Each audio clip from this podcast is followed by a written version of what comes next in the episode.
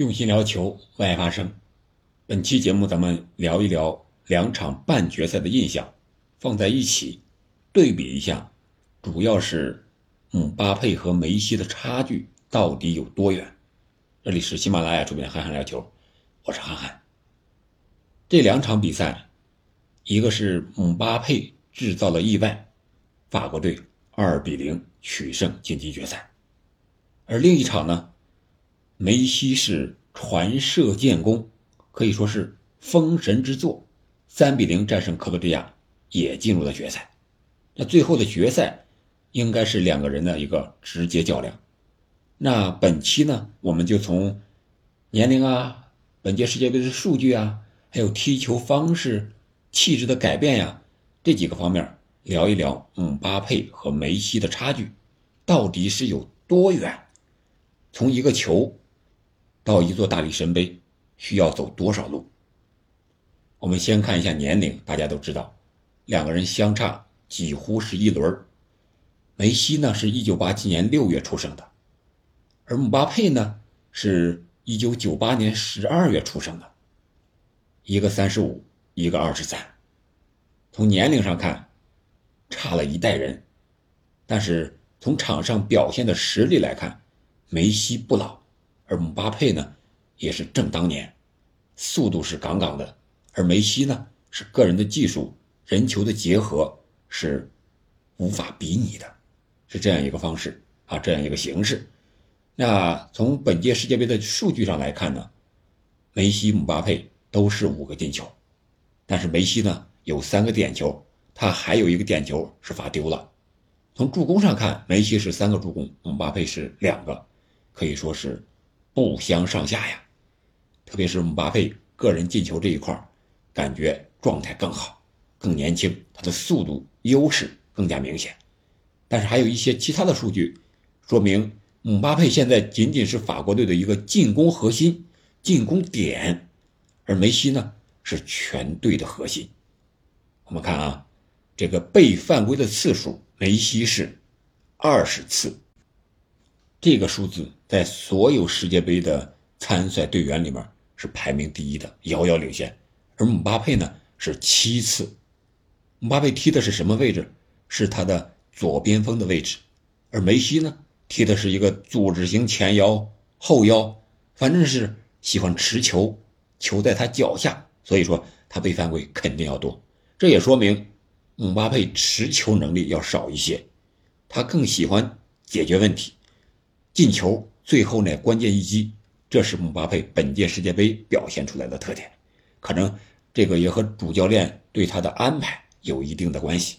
另外，从出场时间上看，梅西是打满了六场所有的比赛，五百四十分钟，啊，这是从九十分钟来算说的。但是按我们这个实际踢比赛，还有加时赛，还有这个伤停补时。肯定不止这么长时间，说明阿根廷离不开梅西，而姆巴佩呢却是可以替代的。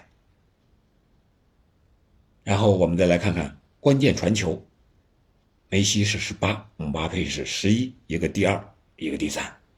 从射门和射正数呢，梅西是二十七、十四，而姆巴佩呢是二十五、十一。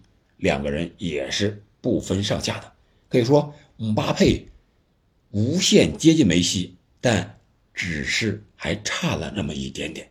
差什么呢？差的我想就是关键比赛这个核心作用的发挥，打硬仗的能力还差了那么一点点。半决赛、四分之一决赛，姆巴佩没有进球，而梅西呢，都是一传一射。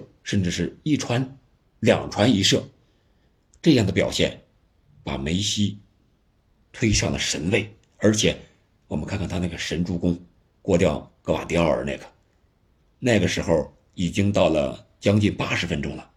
梅西是不喜欢跑动，体能比较差。而且我们看到那场比赛下半场一开场的时候，梅西似乎用他的手在捏一捏他这个。左腿的后侧肌肉部分似乎给人感觉有点小小的伤病，但是他坚持下来了，而且还有那样的表现，说明梅西是防不住的，是无解的。而姆巴佩呢也很强。呃，四分之一决赛的对手英格兰队这个索斯盖特南门呀，曾经说他们花了两年的时间来研究反姆计划，如何防住姆巴佩。这两年，从那场比赛来看，单对姆巴佩来说应该是管作用了。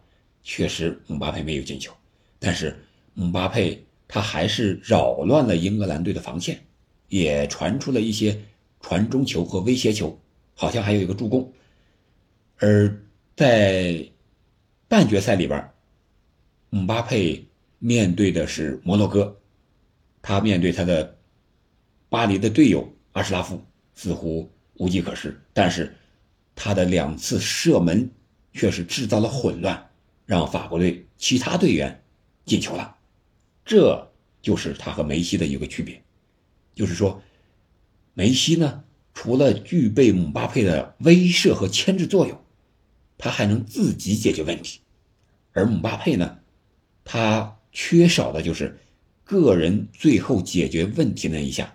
他可以制造混乱，让队友解决问题，他能防得住，但他却不是无解的。这就是和梅西在踢球方式上一个差距。另外，我们也可以看到本届世界杯梅西的改变，除了踢球方式，就是还有性格气质上的改变。他更具领袖气质，他在比赛中可能发怒，但是他更多的是不怒自威，让他发怒，那对手就等着被进球吧。我们可以看到，梅西在四分之一决赛对荷兰，半决赛对克罗地亚，都有几次啊，去主动的丢球之后的一个上抢，而且动作还是比较凶的，在这之前。是很少见的，以前的比赛里边几乎没有丢就丢了，我继续我的散步式不回防式的踢球方式，而本届世界杯它变了，特别是在四分之一决赛之后，我们看的更多了，而姆巴佩呢也在改变，变得是有点乖了，他就喜欢他那个位置，教练安排在哪儿我就在哪儿，可能这个对于法国队来说，对于教练来说是件好事。但是对于他自己来说，我觉得有点太乖了，他更像是世界杯之前大巴黎的梅西，就是散步式、不回防式的这种踢球方式。殊不知，姆巴佩学到梅西的只是皮毛，只是之前，而不是现在本届世界杯的一个表现。姆巴佩，我们可以在场上看到，他确实是啊，踢完球之后不回防。跑那么两下，球丢了，然后慢慢慢慢溜达回来。然后主教练德尚让他回来协防吧，站到那个位置上，也是溜达，不上抢。上抢也就是跑那么两步，意思一下。说白了就是姆巴佩啊，踢球有点懒。你还那么年轻，梅西已经三十五，你二十三，你为什么不跑？当然了，这个可能和主教练德尚的要求也有关系。啊，可能德尚就要求他反击那一下，那个速度打出来就行了。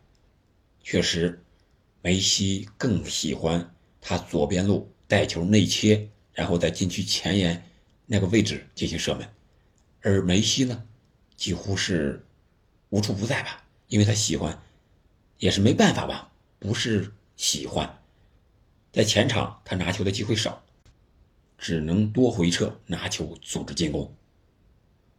说了这么多，我觉得两个人之间的差距，确实从表面上看，可能就是差一个助攻，啊，甚至都谈不上一个球，但是这一个助攻，这一个球，却可能就是一座大力神杯的差距。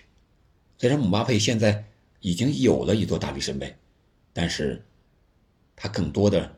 是依靠法国队这个整体的实力，而梅西呢，他是带领着、扛着这支阿根廷队往前走、往前冲，去奔那座奖杯。我想，最终的决赛，无论谁捧得那个大力神杯，梅西都是王了。他无需决赛就已经证明他已经封神封王，而决赛呢，只不过是一个加冕的仪式而已。而姆巴佩呢，我觉得他差的与梅西来讲还是有一定的差距的，而这个差距，这个距离，需要至少四年一个世界杯周期的弥补，需要姆巴佩踢球踢得更加通透、更加明白。在气质上，能够率领法国队，能够成为一个全队的真正的核心。那个时候，你再和梅西比，你再看自己能不能封王，也许那个年纪才是姆巴佩应该有的一个成熟的时期。好了，这就是我对两个人一个简单的看法，可能不是很准确，只是一家之言，不喜勿喷。你觉得呢？姆巴佩和梅西到底谁强谁弱？欢迎在评论区留言，我们下期再见。